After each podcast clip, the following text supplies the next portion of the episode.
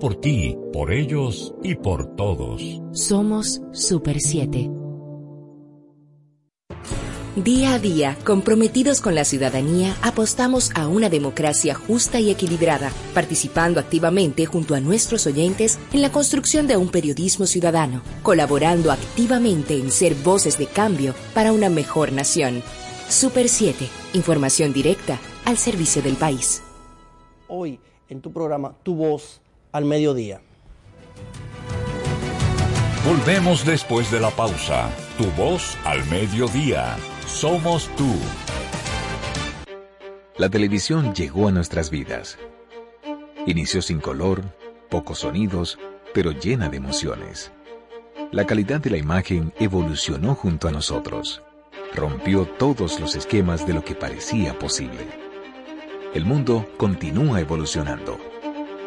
La televisión también. Brindándote las mismas emociones de siempre ahora en la palma de tu mano. Win TVO, televisión en línea gratis, donde quiera que estés. Sí, sabemos lo difícil que es manejar un centro educativo y administrarlo con las herramientas inadecuadas puede traerte cientos de inconvenientes.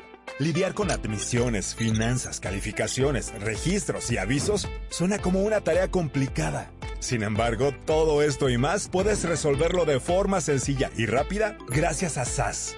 Con SAS, todas tus operaciones educativas y administrativas se vuelven más rápidas, eficientes y seguras. Conecta a tus docentes, personal administrativo, padres y estudiantes en una sola plataforma y gestiona todos sus procesos de forma ágil y automatizada. Cualquier persona puede manejar la plataforma gracias a su diseño amigable e intuitivo. Y si necesitas ayuda, cuentas con un equipo de soporte especializado en tecnología y educación que la dinámica del Ministerio de Educación no sea una preocupación para ti. SAS está diseñado para escalar y evolucionar junto al sistema educativo nacional. Un sistema de gestión académica para una nueva generación. Al fin de cuentas, de eso se trata. De dedicarse a enseñar. El resto, déjaselo a SAS. ¿Listos para empezar? Tenemos un propósito que marcará un antes y un después en la República Dominicana despachar la mercancía en 24 horas. Estamos equipándonos con los últimos avances tecnológicos. Es un gran reto, pero si unimos nuestras voluntades, podremos lograrlo. Esta iniciativa nos encaminará a ser el hub logístico de la región. Es un propósito donde ganamos todos, pero sobre todo ganamos como país. Despacho en 24 horas, juntos a tiempo. Dirección General de Aduanas. Continuamos en Tu Voz al Mediodía. Somos tú. Continuamos en este Tu Voz al Mediodía. Ucrania y Rusia tienen una relación que data de más de eh, 1200 años. En conjunto, estas dos naciones han tenido muchas alianzas estratégicas a través de los tiempos. Entre ambas formaron grandes eh, imperios en los tiempos de los Ares. Y esto, eh, pues, esta alianza estuvo de manifiesto hasta 1919, cuando Ucrania, eh, pues, se desprende de Rusia, de esas alianzas que habían tenido por más de 1100 años, y es cuando se crea la República Ucraniana independiente de esos zares y esas eh, grandes gobernanzas que tuvieron en Europa del Este durante todos esos más de 11 siglos. En el 1922, Ucrania propone, Ucrania siempre es una nación que ha tenido toda la, eh, historia, una vocación de integración, integracionista. En el 1922, es Ucrania que propone la conformación de la Unión de Repúblicas Socialistas Soviéticas, la cual eh, se conformó y eh, pues fue integrada por 17 repúblicas soberanas y que posteriormente pasó a liderar Rusia, esa confederación, lo que conocemos como URSS o lo que conocemos como URSS. Cuando Rusia lideraba la URSS desde 1922 hasta 1972, se intensificó por parte de Rusia la que se prevaleciera el idioma ruso por encima del ucranio en Ucrania. Y es hasta 1972 cuando eh, en la mayoría de las escuelas de Ucrania, por obligatoriedad, se impartía el idioma ruso. De ahí que una parte de la población ucraniana, más de un tercio de los ucranianos, hablan ruso, además del ucrano. En el 1986, ustedes recordarán que hubo la, mayor eh, tragedia química en la historia. Esto sucedió en Chernobyl. La planta de Chernobyl es una planta de reacción nuclear eh, situada en Ucrania y que produjo todavía al día de hoy, todavía quedan rastros de radiaciones en todas sus inmediaciones. De hecho, eh, el sustento de vida humana está prohibido por todos los alrededores por la cantidad de emanaciones eh, eh, radioactivas que emanaron fruto de una explosión que, y tal como ahora, señores, cuando sucedió esa explosión, no se dieron las alertas no al mundo, porque cuando eso estamos hablando del 86 y la conectividad que hoy conocemos en día no existía, pero sí no se dieron, no se dieron las alertas reglamentarias en Europa, por lo que una gran parte de Ucrania y de zonas aledañas como Bielorrusia se vieron contaminados por la explosión de Chernobyl. Bueno, en el 1989 con la caída del muro de Berlín, pues es eh, a partir de ese momento que se, muchos de los países, de las naciones que conformaban la Unión de Repúblicas Socialistas Soviéticas, entienden que ya esto no tiene razón de ser. Ucrania nuevamente toma la disposición y en 1992 pues sale de la URSS, de la Unión de Repúblicas Socialistas Soviéticas. Al momento de la salida de Ucrania de la Unión de Repúblicas Socialistas Soviéticas en 1992, Ucrania era el país, el tercer país con mayor producción de armamentos nucleares, solamente por debajo de los Estados Unidos y de Rusia en ese, en ese momento. En el 1994, Ucrania eh, llega a un acuerdo con los Estados Unidos y con Rusia para el desarme. Y es a través de un acuerdo que se hace de más de, unos 130 millones de dólares. En total, en total es, es, un acuerdo englobado más de 330 millones de dólares. Pero en ese momento, en el 1994, se acuerda, eh, Estados Unidos le entrega inmediatamente 100 millones de, dólares a Ucrania y se procede a un eh, desarme de, Ucrania. Una parte de las ojivas nucleares y de los cohetes nucleares, Ucrania los regresa, y eso fue parte del acuerdo, se regresan a Rusia. Las otras partes de fabricación de armas eh, quedan deshabilitadas a partir de 1994 mediante ese acuerdo que se hizo con Rusia, Estados Unidos y Ucrania. Repetimos, en ese momento Ucrania era el tercer país con mayor armamento en el mundo.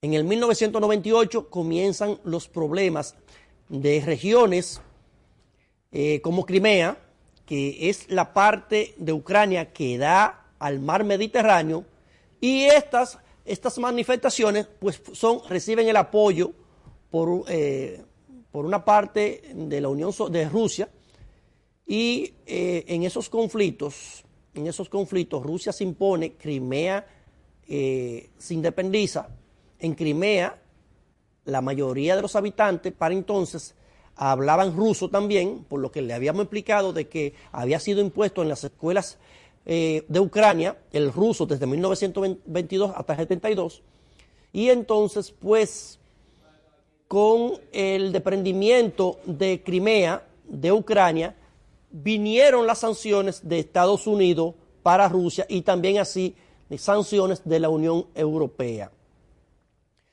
Visto la, la situación de Crimea y el desprendimiento que hubo sin ningún tipo de consecuencias, comienza a formarse en la zona de Lombás. Para que tengan una idea, Lombás en, en Ucrania es como nosotros decir aquí el Cibao, ¿verdad? Y que, por ejemplo, nosotros mencionamos dos provincias del Cibao. Entonces, eh, en la zona de Donbass, que es donde están ahora los, eh, las manifestaciones de, la, de estos grupos pro-separatistas, comienzan entonces manifestaciones de ciudadanos ucranios que también son ruso hablantes. Repetimos, un tercio de la población de Ucrania habla ruso.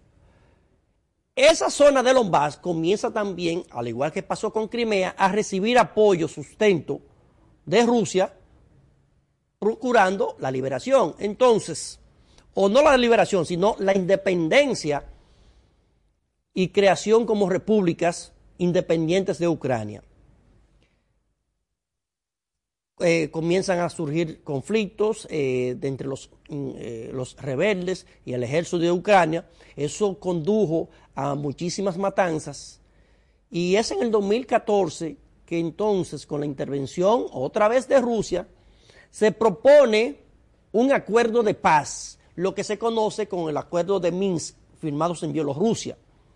Esos acuerdos de Minsk establecían que iban a haber un plebiscito para que la zona de Donbass pues pudiera elegir en ese tiempo eh, eran las elecciones nuevamente en Ucrania y pues se hacía un plebiscito para que esas zonas determinaran si podían pasar a ser repúblicas independientes o no, con un acuerdo de Rusia. Esos acuerdos no se cumplieron y otra vez en el 2015 se conforman los acuerdos de Minsk. Son dos acuerdos de Minsk, no es un solo, son dos. El primero no se cumplió y el segundo semi se cumplió porque las intervenciones en la zona de Lombás siguieron proliferando y siguieron las matanzas. Entonces llegamos ahora hasta aquí a lo que está sucediendo recientemente y vemos cómo a partir del 2019 otra vez se incrementan los conflictos en esa zona, lo que lleva a la situación que hoy estamos viendo en Ucrania. Entonces ya todos saben lo que ha pasado con la decisión de unilateral de Vladimir Putin, presidente de Rusia, de no solamente darle, en, como había dicho una alocución a, Rusia y a todo el mundo, de que iba a ser solamente un apoyo a los, eh, a los rebeldes de la zona de Lombard, sino que eh, era para proteger su frontera, todo lo contrario. Eh, recibió el apoyo del Congreso de Rusia y lo que hemos visto es una intervención no solamente a la zona fronteriza, sino que ya, por ejemplo, en el día de ayer, la, esa, e, esa planta nuclear de Chernobyl, la que explotó en 1986, pues fue tomada por el ejército ruso y, como no, hoy están a las puertas de Kiev. Kiev es la capital de Ucrania. ¿Qué significa Ucrania para el mundo? Miren, Ucrania es el tercer productor de maíz en el mundo, solamente superado por Estados Unidos y Rusia. Ucrania está entre los primeros lugares en producciones agrícolas del mundo.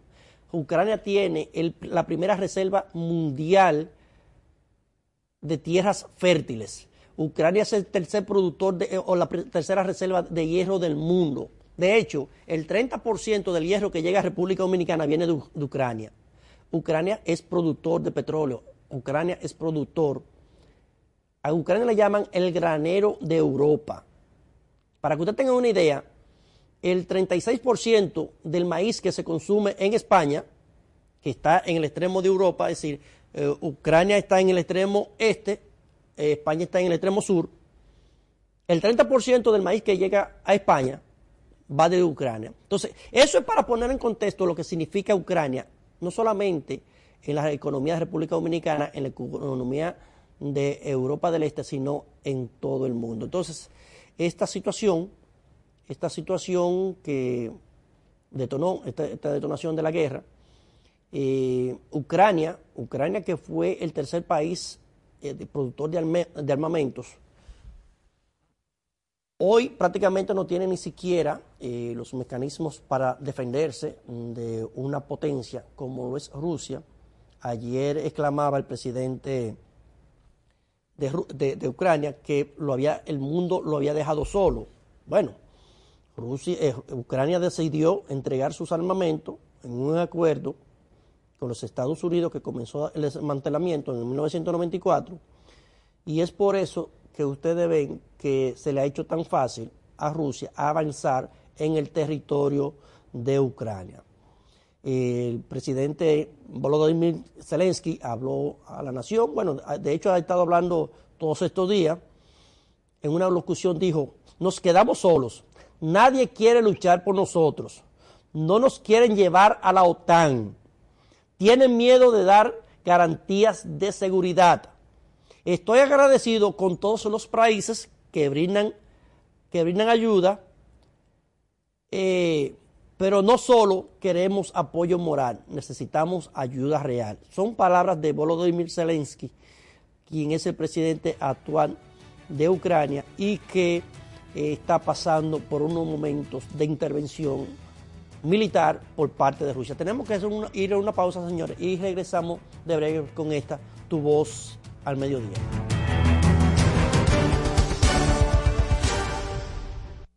Tenemos un propósito que marcará un antes y un después en la República Dominicana. Despachar la mercancía en 24 horas. Estamos equipándonos con los últimos avances tecnológicos. Es un gran reto, pero si unimos nuestras voluntades, podremos lograrlo. Esta iniciativa nos encaminará a ser el hub logístico de la región es un propósito donde ganamos todos, pero sobre todo ganamos como país. Despacho en 24 horas, juntos a tiempo. Dirección General de Aduanas. La televisión llegó a nuestras vidas. Inició sin color, pocos sonidos, pero llena de emociones. La calidad de la imagen evolucionó junto a nosotros. Rompió todos los esquemas de lo que parecía posible. El mundo continúa evolucionando la televisión también.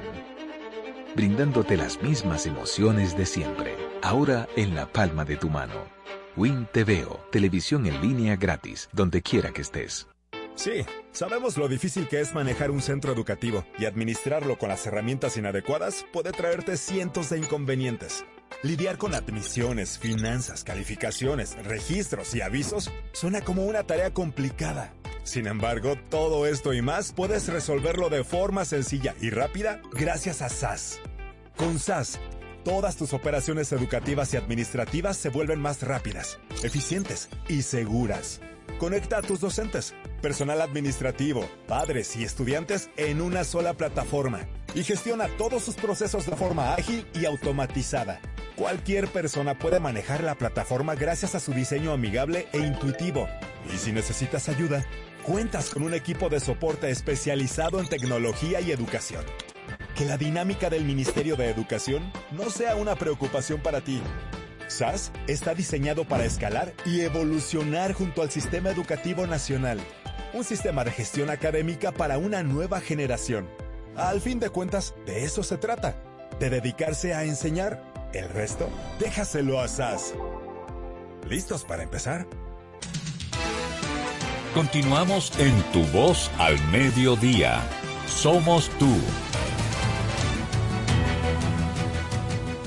Regresamos aquí con Tu Voz al Mediodía y en este momento se integra la parte económica de este conflicto. Fabricio Mazara. Mira, eh, Manuel, hay que, hay que establecer que esto es un juego que lamentablemente está costando vidas. Geopolítico. Pero es un juego geopolítico bastante con un movimiento de ajedrez bastante sagacidad interesante. Muy sagaz por parte de, Putin. ¿Te puede admitirlo o no? Y es, es un crimen lo que está cometiendo. Claro, no, no es un crimen. Porque tampoco vaina. Y si uno sanciona eso, ahora, se la jugó de una forma sagaz, sabiendo que no iba a haber consecuencias. Hasta ahora las consecuencias no han, digamos que no han sido lo suficientemente fuertes como para detener el, el, ataque o la invasión hacia Ucrania. Sin embargo, hace pocos minutos ya se habla de que él instó a las tropas a tomar Kiev, pero siempre ha mantenido en principio ¿no? la, la vía diplomática, estableciendo, Eso en cuento. estableciendo que está dispuesto a negociar, no sé si es para ganar tiempo, pero lo está diciendo y, y al final, miren, este conflicto no es sostenible en el tiempo. Es decir, no creo que a, a, Putin le interese, eh, digamos, mantenerse en una guerra sin fin porque va a perder recursos. Rusia es una economía del tamaño de España. Rusia es una potencia militar, pero no una potencia económica. Rusia está en un país que vive de sus recursos naturales fundamentalmente y de algunas actividades eh, agrícolas. Trabaja en el día para comer en la noche. Y, pero si tiene un armamento militar importante, su industria militar es muy, muy fuerte, muy desarrollada. Pero repito, en este mundo interdependiente Rusia necesita, digamos, mercados donde vender sus específicamente gas natural y petróleo.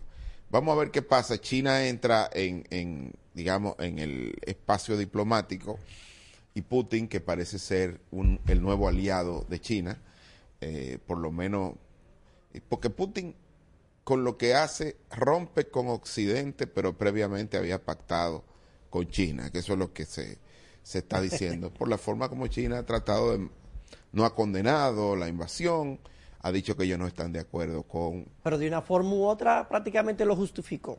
Sí, pero no, no lo ha atacado, digamos. No, lo ha atacado y en, una forma diplomática lo ha justificado. Lo que pasa es que alguien tiene que ser el intermediario entre Putin y el Occidente. Porque el problema es que los presidentes de Occidente que han querido entrar a... El último es Macron, ha quedado muy mal. Macron se presenta a las elecciones dentro de pocos días en la primera vuelta en Francia y obviamente ha quedado muy mal parado frente a sus electores en Francia porque él había dicho que había tenido una conversación de último minuto que podía eh, impedir la, invasión y ya se dio eh, la invasión con todos los efectos que ustedes saben. Ahora, yo quisiera eh, comentar algo que los dominicanos están esperando, que es el discurso de rendición de cuentas del presidente Luis Abinader el próximo domingo. Eh, si el discurso estaba escrito, lógicamente que tuvo que modificarse al menos parcialmente por estos últimos acontecimientos. De hecho, se modificó la agenda del presidente a partir de antes de ayer, es decir, todos los, eh, los, eventos que tenía pautado el presidente se modificaron. Sí, entonces vamos a ver que, que eh, así en los corrillos se decía que, digamos, extraoficialmente, que el presidente anunciaría algunas medidas de carácter compensatorio por todo el tema de la inflación eh, y por todo el tema de los subsidios que ha tenido que dar tanto a la producción como al tema de los combustibles. Sin embargo, creo que eh, algunos de los acuerdos que se había llegado previamente con productores de pollo y con otros eh, productores en el país va a tener que ser retomado y creo que el próximo 27 de febrero... Habrá que renegociarlo de nuevo. él, él se dirigirá al país y dirá eh, algunas de las medidas que va a tomar. Es el discurso más esperado, porque obviamente es el discurso donde el presidente ha durado durante todo el año, ¿no? El primero, él estuvo parcialmente en el poder, pero este, en esta segunda rendición de cuentas sí ha estado desde la última rendición hasta la próxima siendo el primer mandatario. Eh, hay que ver que yo pienso que algunos amigos están como como queriendo pescar en río revuelto. Miren, la rendición de cuentas es un acto político. Es un acto, antes lo era, lo va a ser el domingo y en el futuro también. ¿Por qué? Porque es el Ejecutivo que va a rendir cuenta ante el primer poder del Estado, que es la Asamblea Nacional, el Congreso. Y los actores, la mayoría de los actores que están allí fueron electos por la voluntad popular. Entonces es un acto netamente político que manda la Constitución, además. Entonces, ¿quién en un escenario de esa naturaleza no va a aprovechar para decir los logros que ha tenido en su administración? Y el presidente Luis Abinader tiene eh, que mostrar, es decir, llegó al poder en, un momento muy difícil, con una pandemia, con una gran incertidumbre eh, a nivel global, logró vía un exitoso programa de vacunación, todo este apoyo a la familia y las personas a través de fase, quédate en casa, para ti logró que el año pasado la economía registrara un hito histórico con un crecimiento de 12.3%, la recuperación del empleo y eh, de sectores vinculados al sector, al, sector externo, eh, la redundancia, como el sector turismo y el tema de la zona franca que siguen eh, eh, a toda marcha. Entonces, obviamente que él va a decir esos logros.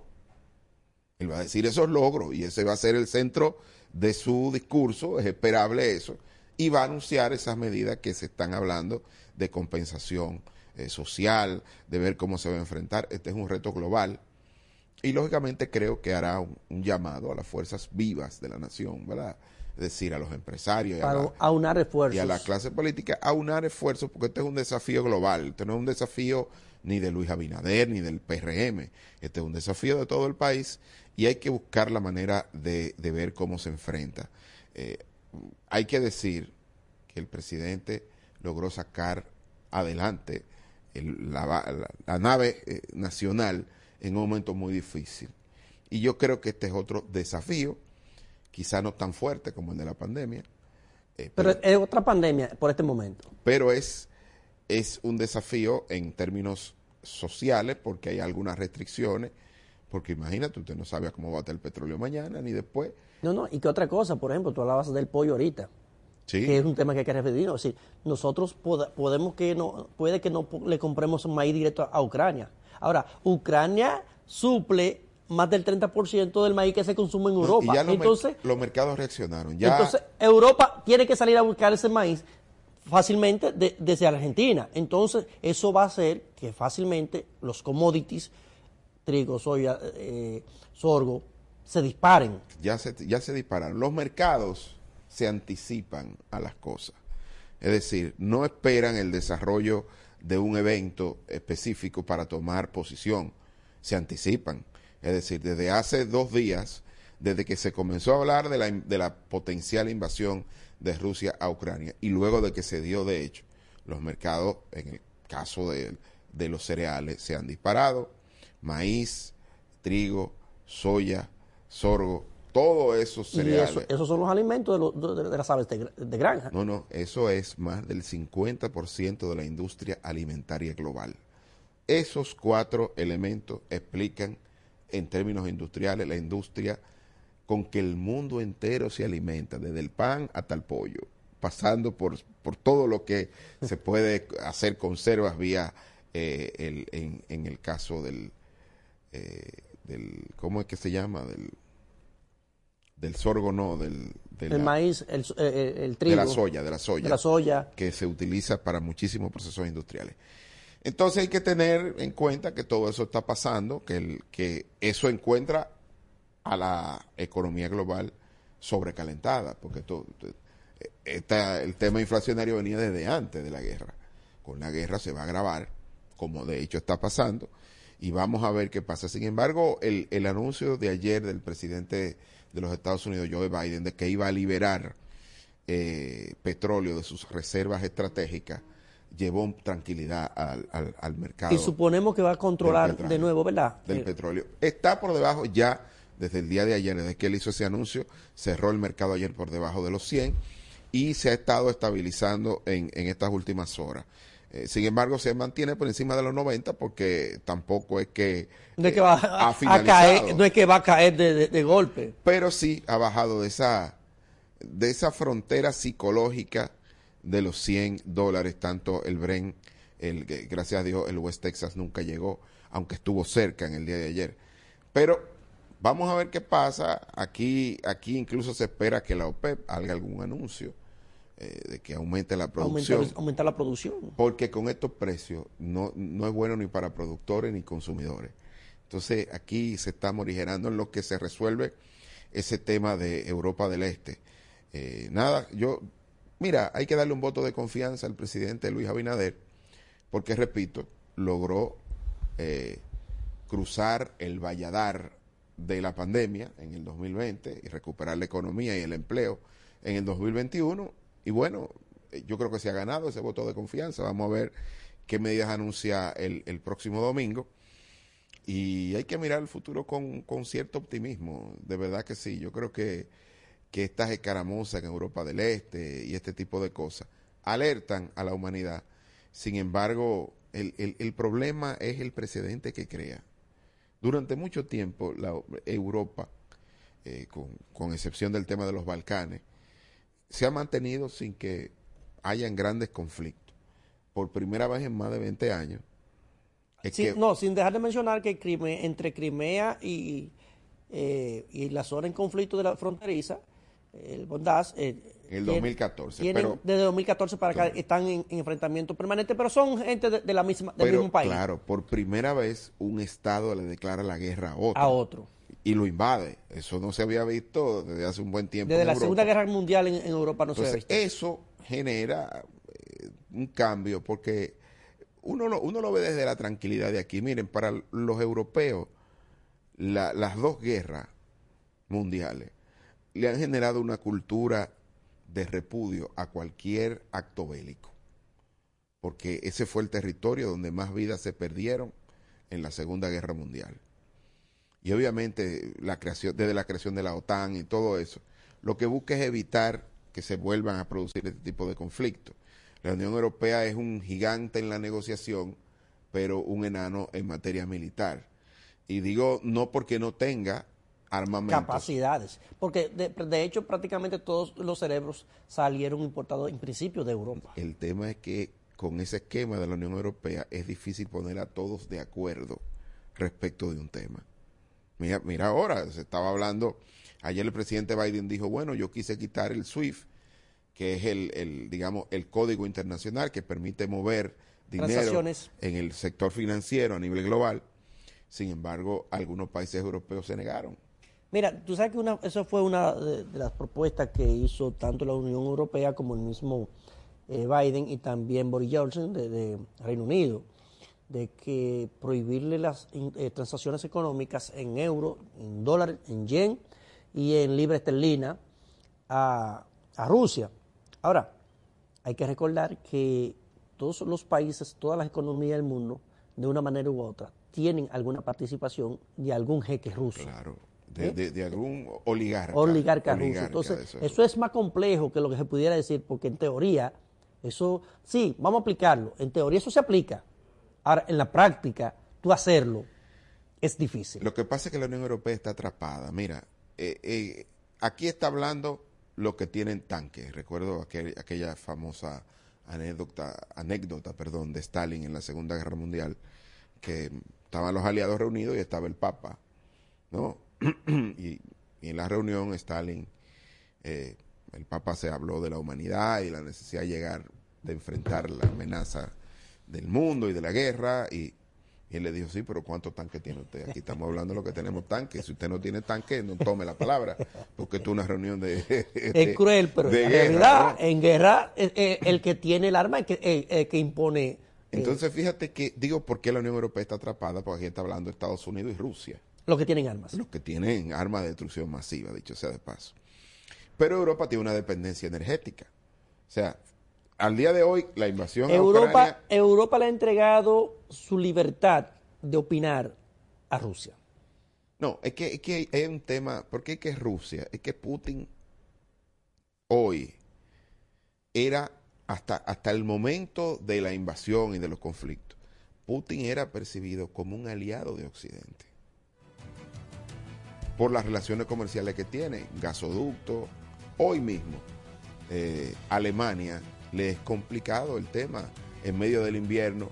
Eh, tomar medidas de, sanciones económicas, porque si Rusia dice, ok, voy a cerrar la llave de, del gas natural, hay problemas. Pero eso no se va a producir, porque un mundo de la guerra y otro muy distinto. Son los negocios. Son los negocios. ¿Ok? ¿Eh? Así que vamos a la pausa y volvemos aquí a tu voz al mediodía.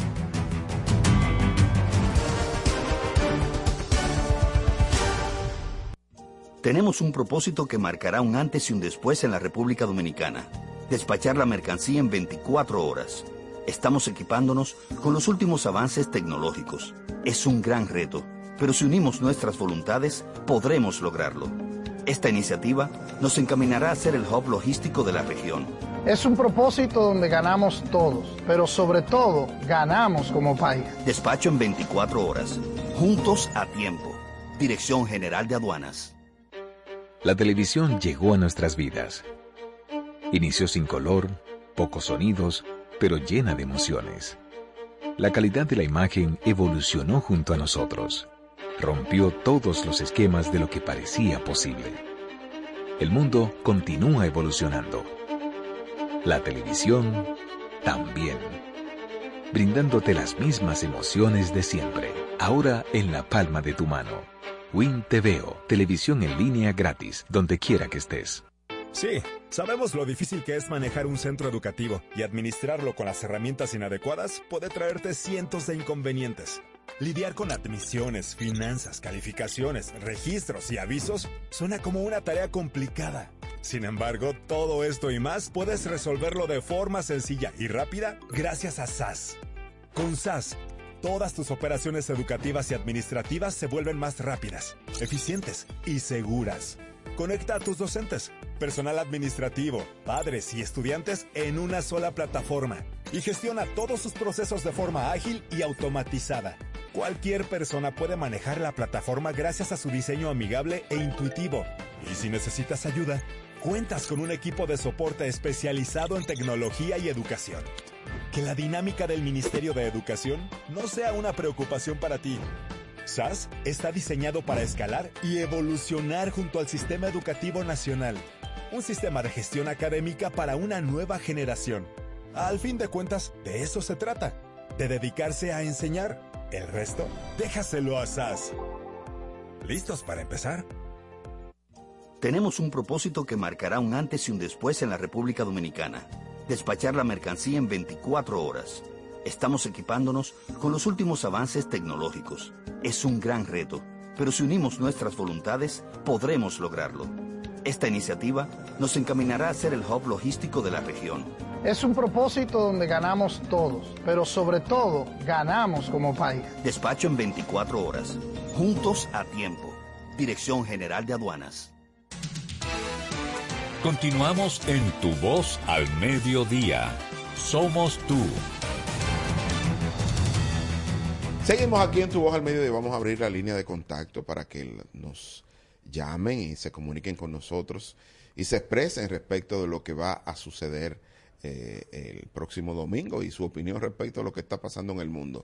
Al teléfono 809-472-6630. Repito, 809-472-6630. Mira, eh, Luis Abinader va a pasar la historia como el presidente manejador de crisis. Sí. Eh, usted puede decir lo que usted quiera, pero los datos están ahí. La Universidad de John Hopkins establece que el manejo de la crisis sanitaria, República Dominicana, sin embargo, cuando Danilo era el presidente, eh, República Dominicana estaba como en el quinto país que peor había manejado las crisis sanitarias. Sin embargo, llega Luis Abinader y de repente eh, República Dominicana está entre los primeros países del mundo, según la Universidad de Johns Hopkins, en manejo eficiente de la pandemia. Bueno, esta vez se debe el programa de vacunación. Eso lo explica fundamentalmente eso. Entonces, son unos logros que están ahí y que usted, porque usted quiera o yo quiera, no se van a quitar. Pero creo que él va, eh, repito, el, para las personas que cubren eh, la, la fuente del Congreso o de la Asamblea Nacional, el presidente, lo lógico como este, como cualquier otro, es que hable de sus logros. Tenemos una llamadita. Tenemos una llamada. Buenas tardes, tu voz al mediodía. Buenos días, Fabricio. Adelante. Te habla tu amigo José Guerrero. Un abrazo, José, ¿cómo estás? Bien, bien. Saludos también para Manuel ahí en cabina. Saludos. Eh, Fabricio, yo que he seguido históricamente todos estos acontecimientos que han pasado en los últimos cuarenta y tantos años en el mundo. Recuerdo muy bien las dos invasiones de los Bush, padre e hijo, a Irak. La destruyeron, se la comieron con yo, como dice por ahí, se robaron todo. Eh, la destrucción por parte de Bill Clinton de Yugoslavia, que la dividió en ocho países. Bueno, perfecto. Yo no vi a nadie en aquel tiempo de la Unión Europea, de la OTAN, eh, repudiando y rechazando nada de esas cosas. Hoy los veo repudiando a Putin. No es lo mismo, ¿verdad que no? Ni es igual, como dicen por ahí. No, no, es que en ese momento era, había un mundo unipolar, es decir, aquí lo que se está viendo es que hay un antes y un después en el mundo de la invasión a Irak, de las supuestas armas de destrucción masiva. Que fue eh, eh, Colin Powell quien eh, llenó de mentiras al mundo diciendo que habían bombas, armas, de, destrucción, masiva. Pero ese era un mundo unipolar. Incluso pero los tiempos cambiaron. hay que decir que ellos tomaron esa decisión al margen de Naciones Unidas. Eso hay que, unilateralmente Estados Unidos. Igual que como está haciendo ahora mismo Putin, que ha hecho tomado una medida unilateral y que ha sido sancionada incluso hasta por propios aliados de, Rusia. Exacto. Entonces, el pero el mundo de ayer no es el mundo de hoy. Este es un mundo donde es multipolar. Ya no hay, eh, ya de alguna manera Putin es el nuevo zar ruso y ha devuelto ese poder que se había disuelto en la Unión Soviética. Tiene todas las armas, tiene todo el poder y nada, está haciendo lo que él eh, entiende eh, que le conviene a, la geopolítica eh, de su interés, ¿no? Pero hay movimientos interesantes, el mundo se está moviendo, señores, ya se habla de Eurasia como la nueva región que va a manejar el poder económico a nivel global. Es decir, el centro de Europa, que va con Rusia, por el tema estratégico de, de la energía, del gas natural y del petróleo, China. Eh, que usted quiera o no, se ha convertido en la zona franca mundial. Corea, toda esa parte de Asia eh, y Oriente Medio que tiene una gran demanda, eh, explican una parte importante del PIB global. Y este proyecto chino de la nueva ruta de la seda, que incluye a Australia y a Sudamérica, es un tema de un, área de comercio sumamente importante. Hay una recomposición mundial por los temas eh, económicos. Recordar, por ejemplo, que prácticamente en, en Asia, en China, en el impulso económico se lo brindó Estados Unidos, cuando por beneficios, por buscar eh, eh, eh, un beneficio eh, relativo con relación a la mano de obra, pues trasladó, sacó la mayoría de sus empresas de los mercados norteamericanos y la trasladó a China por buscar una mano de obra barata. Yo recuerdo que en los años 90 yo leía muchas revistas asiáticas y había un término que se utilizaba mucho que era el guanxi. A los guanxi se le denominaba a los chinos, ustedes saben que como en República Dominicana hay una ley de trabajo que establece que tiene que haber una proporción de extranjeros, ¿verdad? Pero tiene que haber una proporción nativos, que es siempre superior a la extranjera, lo propio en China en los términos gerenciales. Entonces los Guanxi eran un personal que utilizaba China como un prototipo de espionaje industrial. Eran unos supuestos gerentes. ¿no? Los gerentes. Entonces, esos gerentes creo que hacían eh, ingeniería inversa. Usted llevaba una fábrica de celulares a China, y esos guanxis lo que hacían era que sacaban la tecnología de las empresas norteamericanas y la trasladaban a China. Por eso ustedes ven que China hoy tiene imitaciones de todos los productos tecnológicos del mundo. ¿Por qué? Porque China tuvo, no tuvo que desarrollar las capacidades industriales, sino que lo que hizo fue adquirirla por conocimiento ajeno pero ya es una potencia a nivel tecnológico. Es decir, esa fue. Me refiero a los avances que tuvo en tan corto tiempo, porque China es uno de, eh, los países más viejos del mundo una de las culturas más viejas. Milenaria. Y sin embargo, no pudo avanzar eh, eh, a, costas de ellos. ese avance, ese empuje que tiene China hoy, se lo debe a, los, a las empresas Claro, claro. La, la, parte del espionaje industrial a la que tú te refieres fue una parte importante en la formación del, de este nuevo eh, coloso global económico que se llama China. Y lógicamente sí, fue así. Eh, entonces los Estados Unidos, por buscar mano de obra barata, generaron este gigante que Se dieron parte de sus tecnologías de gratis. Así es, usted lo quiere decir como usted quiera. Por buscar mano de obra barata, se dieron todas sus tecnologías y hoy por hoy todas las empresas que se instalaron en China, norteamericanas, los chinos tienen un, no solamente uno, tienen 200 versiones una buena, una regular, una económica, una mala, una que no sirve, del mismo producto americano. Sí, hay que, hay que decir que en el caso de, China es el gran ganador de este proceso. Claro. Porque fíjate que China, eh, esta, esta invasión de, de Ucrania por parte de Rusia, ha sacado a China del foco de la guerra comercial con Estados Unidos. Recuerda que Estados Unidos estaba hablando de restricciones y de sanciones a China a nivel comercial. Eh, y ahora... Lo hicieron con el gigante Huawei. Exacto. Ahora, con el tema del 5G. Ahora, con esto de Rusia, fíjate que China... Sale de la presión. Sale del escenario del conflicto comercial y ahora podría convertirse en el intermediario entre Occidente y Rusia. Miren, esa cultura milenaria que sabe caminar y lograr sus objetivos sin tirar ni un disparo. Hay que, estar en, hay que tener en cuenta a China, porque de verdad no solo es un coloso económico, sino que a nivel eh, diplomático y comercial sabe moverse muy bien. Mira, un dato, no sé si los escucha de Voz Media saben este dato. Rusia tiene 1.400 millones de habitantes. Estados Unidos tiene 398, ya 400 millones de habitantes. ¿Ustedes sabían que Rusia tiene la misma población que tiene Estados Unidos en términos general, solamente de personas superdotadas?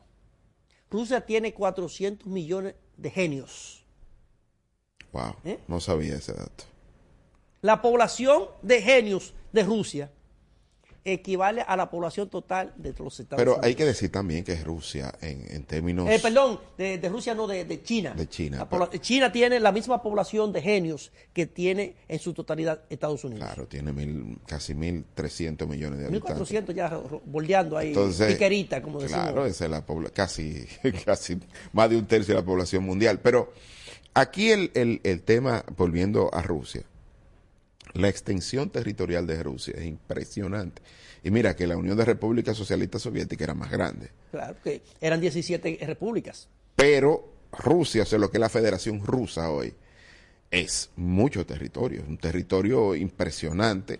Pero, también hay una parte de ese territorio que es inhóspito. ¿eh? Claro, pero, pero tiene muchos recursos naturales. Sobre todo tiene, Petróleo, gas, tiene reserva de gas natural para 200 años. O sea, y puede eh, seguir comercializando ese, ese tema que le da ventaja. Y en el tema militar. Ahora, ellos necesitan mejorar su industria más allá del armamento. O sea, la industria alimentaria, la industria tecnológica, ellos están muy rezagados. Los vehículos. Se demostró con la caída de, la Unión de República Socialista Soviética que los vehículos, eh, no sé si podemos mencionar el nombre aquí, pero... El LADA. LADA, eso no servía. Después de la caída de la Unión Soviética, se demostró que el LADA era un vehículo selecto. ¿eh? Sí, y, en el caso, ¿tú sabes qué demuestra que no es una potencia más allá del, de lo armamentístico? Es que nadie, tú nunca has visto a nadie de que no, yo tengo una, unos zapatos rusos, una chancleta rusa, unos tenis rusos. Mi celular es ruso. O mi celular es ruso. fíjate, y el mundo de hoy, el mundo de hoy, el poder está en el conocimiento. Eh, y fíjate, la revista Forbes, la gente que tiene más recursos en el mundo, o los mayores megamillonarios, los primeros 10 no heredaron un pozo petrolero ni una mina de diamantes. Eh, conocimiento, la tecnología. La sustitución de el conocimiento por... Eh, tú recordarás que algo de lo que le criticó mucho siempre a España fue que España, a pesar de que colonizó la mayoría del territorio americano, llegó prácticamente en un momento a ser un, país pobre porque su fundamento estaban basados en el, en el oro, en lo material.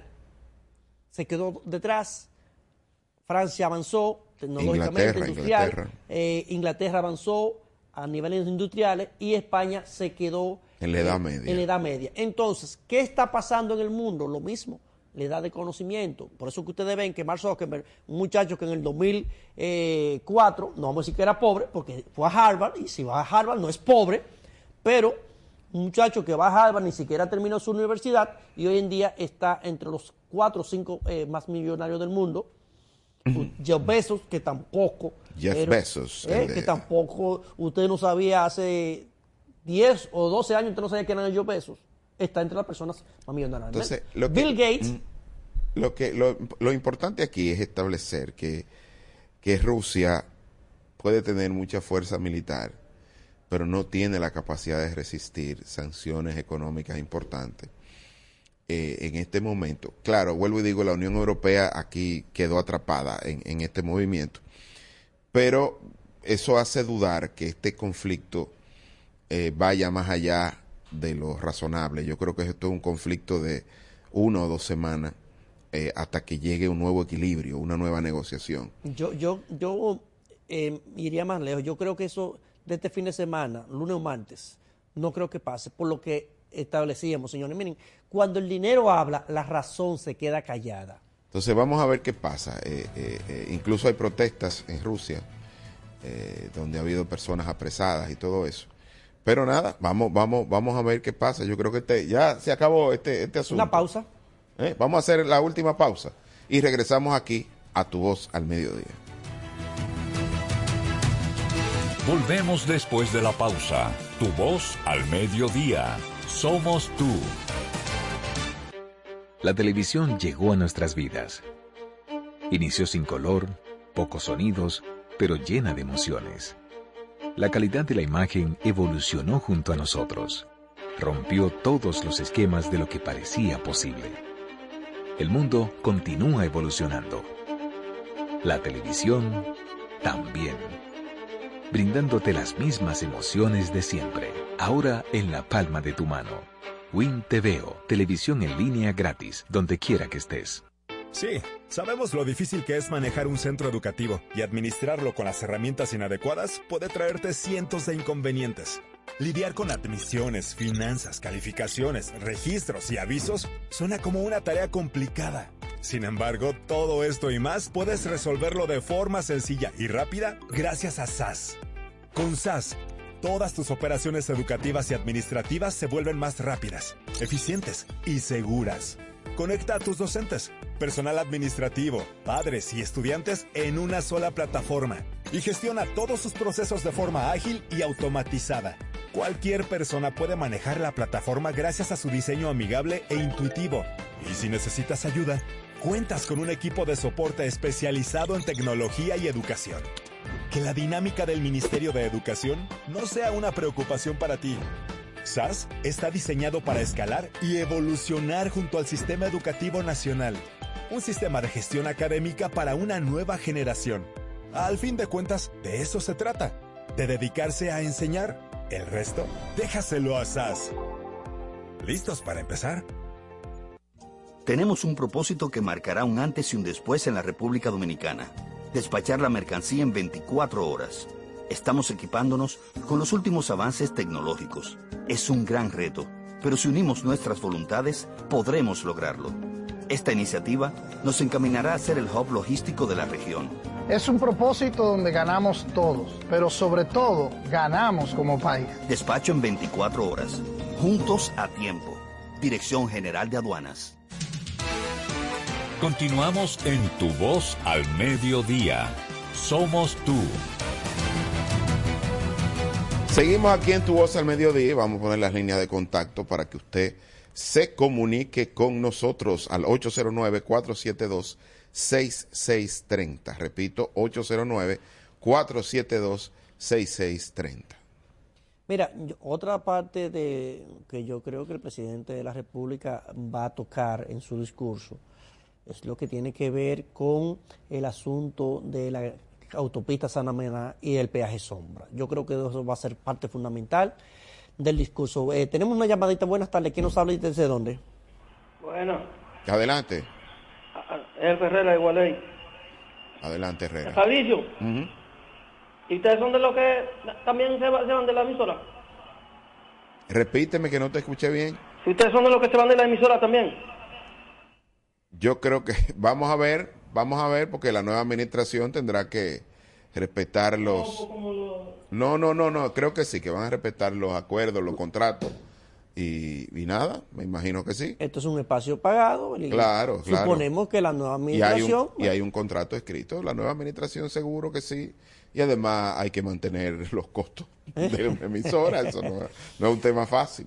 Tenemos otra llamadita, buenas tardes, ¿quién nos habla y desde dónde? Sí. Danilo Almonte. Dilo, Danilo. que Danilo manejó la, la epidemia eh, que, que, no la manejó bien, algo así. No, no, eso no lo digo yo, eso lo dice el, el, informe de la Universidad de John Hopkins, eso no lo dice Manuel Rojas, eso lo dice el informe. Eso lo dice la Universidad de John Hopkins, no lo dice Manuel Rojas, eso no lo digo yo. Ya parece que se cayó esa llamada. ¿Qué, pasó? ¿Se fue el amigo? Otra llamadita, tenemos, buenas tardes, ¿quién nos habla y desde dónde? Sí, bueno. Sí, diga usted. Ah, Bernardino Vizcaíno de este lado. Dígalo con relación al conflicto entre Ucrania y Rusia. Va un poquito de radio, por Eh, favor. Sí, quiero decirle también que Rusia y China firmaron un contrato ahora donde Rusia se compromete a suministrarle 10 mil millones de gasoductos eh, a, a China, 10 mil millones de gasoductos, de, de metros cúbicos, perdón, Sí. de gasoductos a a China. Ahora con el contrato que ellos firmaron, cuando se pusieron de acuerdo para la para la- la- el apoyo de China a, a- a Rusia. Pero hay que, hay, que, hay construir el gasoducto. Hay que construir el gasoducto que va a atravesar, ¿verdad? Desde Rusia a China. Tienen que. eh, hay una. Dos países, ¿verdad? De por medio. ¿o No, No, hay, no, hay una la misma frontera. Hay, hay una, una frontera. parte que hacen frontera, Hay una creo. parte que hace frontera. Buenas tardes. ¿Quién nos habla y desde dónde? Buenas. Aló, buenas. Adelante. Sí, eh, mi nombre es ah, Edgar y yo estoy casado con una eh, ucraniana. Ok. Muy, muy bellas son las mujeres ucranianas. Vive, vive en el país. Sí, nosotros vivimos aquí y ella específicamente es de Donetsk. Wow. Eh, nosotros tenemos eh, un niño en común, vivimos juntos todos, vivimos en la zona este del país. Y todos los días ella llama a sus padres. Eh, hoy hablamos con ellos. ¿Y cómo está la situación? Mire, la situación en el, en el área de Donetsk eh, está en, en tensa calma porque al parecer lo que han hecho es ir directamente hacia Kiev. Ya. Se escuchan bombas, se escuchan, obviamente, que es parte del, del, del conflicto, eh, pero hasta ahora mm, esa región de Donetsk eh, está en, en una tensa calma, porque al parecer se han ido un poco más allá, a lo que es Kiev. Eh, el hermano de ella, que tiene mi edad, 40 años, él lo que están haciendo es, lo están reclutando y le están quitando el pasaporte en el momento. Ya. Para que no puedan salir del país. Sí, eso se hizo con la- todas las personas de 18 hasta los 60 años, todos los hombres. Esperemos que esto no pase a mayor y termine rápido. De verdad que sí. Yo, yo espero que eso de martes o miércoles ya debe estar buscándose una solución. Hemos llegado al final, Fabricio. Sí, sí. Vamos a desearle a las personas feliz fin de semana, que se mantengan atentos al discurso de rendición de cuentas del presidente Luis Abinader el próximo domingo y el lunes nos volvemos a encontrar aquí en Tu Voz al mediodía. Hasta aquí tu voz al mediodía con el doctor Guido Gómez Mazara. Somos tú.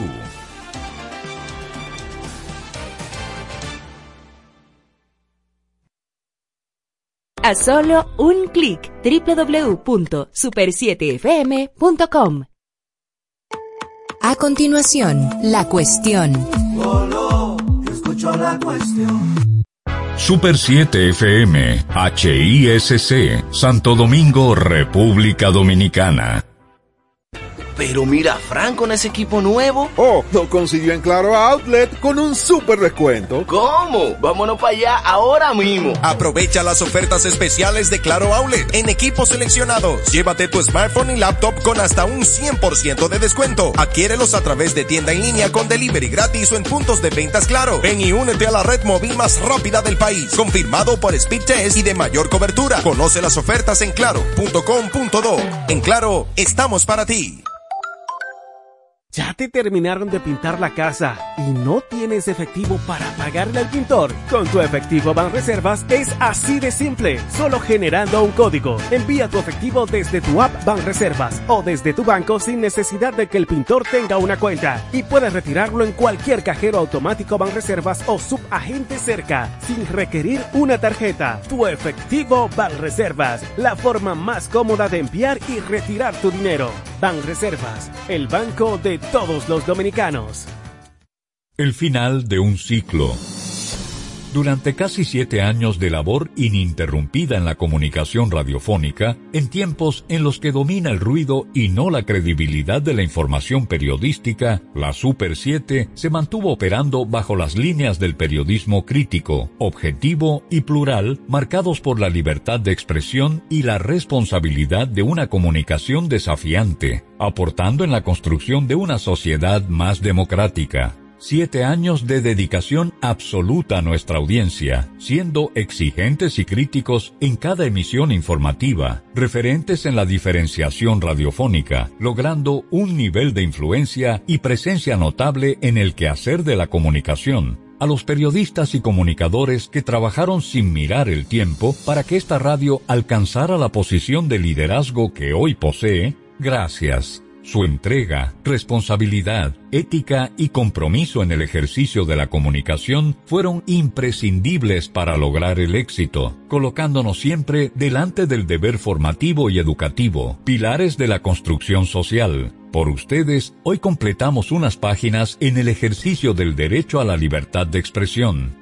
gracias a la audiencia nacional e internacional que nos escuchó día a día durante los 365 días del año a lo largo de estos siete años. Ustedes, una audiencia formidable que nos hizo parte de sus vidas y de los cuales solo nos queda agradecer la confianza y el afecto de dejarnos entrar en sus hogares. Gracias a todas las marcas, empresas y entidades gubernamentales que nos apoyaron durante estos años. Sin ustedes, esta historia hoy no fuera posible. La Super 7 FM cierra una gran etapa en el dial 107.7 a nivel nacional.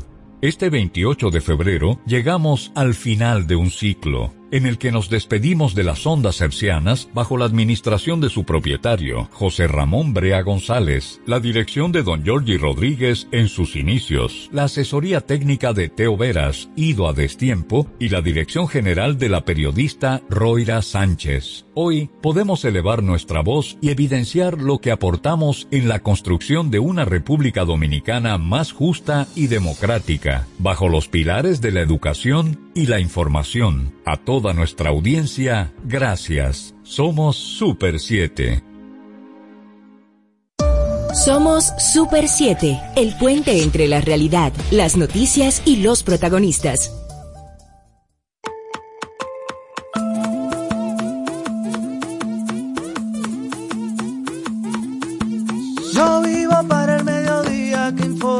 Yo crezco en el mediodía que educa. Veo el conocimiento en todas sus formas. Yo soy denuncia, noticia y cultura. Yo vivo en la calle que se apasiona. Soy sociedad que clama justicia. Creo en el ciudadano que se cuestiona. Cabeza y corazón me aclaran la vista. Yo soy del pueblo que tiene memoria. La libertad me la da la información. Todos los días se escribe una historia. Por eso al mediodía yo escucho la cuestión. Oh, lo, lo, lo, lo, lo. Oh, escucho la cuestión. Oh, lo, lo, lo, lo. Oh, yo escucho la cuestión. Muy buenas tardes amigos de toda la República Dominicana que nos sintonizan a través de la Super 7 107.7 FM en todo el territorio nacional y que también consultan nuestros contenidos a través del canal de YouTube La Cuestión. Buenas tardes Patricia Solano. Muy buenas tardes, Diana Lora. Qué bueno que están con nosotras hoy en el último programa de la cuestión aquí en la Super 7. Es 25 de febrero. Eh, tenemos, tenemos noticias como todos los días, porque por supuesto la actualidad es lo que ustedes buscan a esta hora del día, pero también tenemos un programa, digamos, algo especial. Eh, vamos a tener a Uchi Lora con nosotras, con sus décimas. Va a estar Laura Costa también que nunca, casi nunca hacemos un derechazo con Laura los viernes, pero le pedimos que como hoy era el último programa en la 107.7 estuviera con nosotras. ¿Y qué ustedes creen que pasó? Hay un tema. Hay un tema que consultar con Laura, señores, porque al Ministerio de Educación le han cancelado una licitación y eso eh, lo ha anunciado compras y contrataciones esta mañana y entonces vamos a ver con Laura por qué se cancelan las, las licitaciones, qué quiere decir eso, Eh, y bueno, así que ella hará su, su derechazo habitual y también estará eh, con nosotras por ser el último programa aquí. Así es, así es. Eh, vamos a estar eh, compartiendo con ustedes las informaciones del día, pero también hoy va a ser un viernes de décimas, ¿eh? Va a ser un viernes de décimas y no solamente de parte de Uchilora, porque hasta nuestros oyentes nos han enviado décimas para este último programa aquí en la Super 7, señores. Aquí en la Super 7, que como ustedes han estado escuchando durante toda esa semana, esta semana, la emisora ha estado, antes nos han enviado décimas para este último programa aquí en la Super 7, señores. Aquí en la Super 7, que como ustedes han estado escuchando durante toda esa semana, esta semana, un programa aquí en la Super 7, señores. Aquí en la Super 7, que como ustedes han estado escuchando durante toda esa semana, esta Super 7, que como ustedes han estado escuchando durante toda esa semana, esta semana, la emisora durante toda esa semana, esta semana,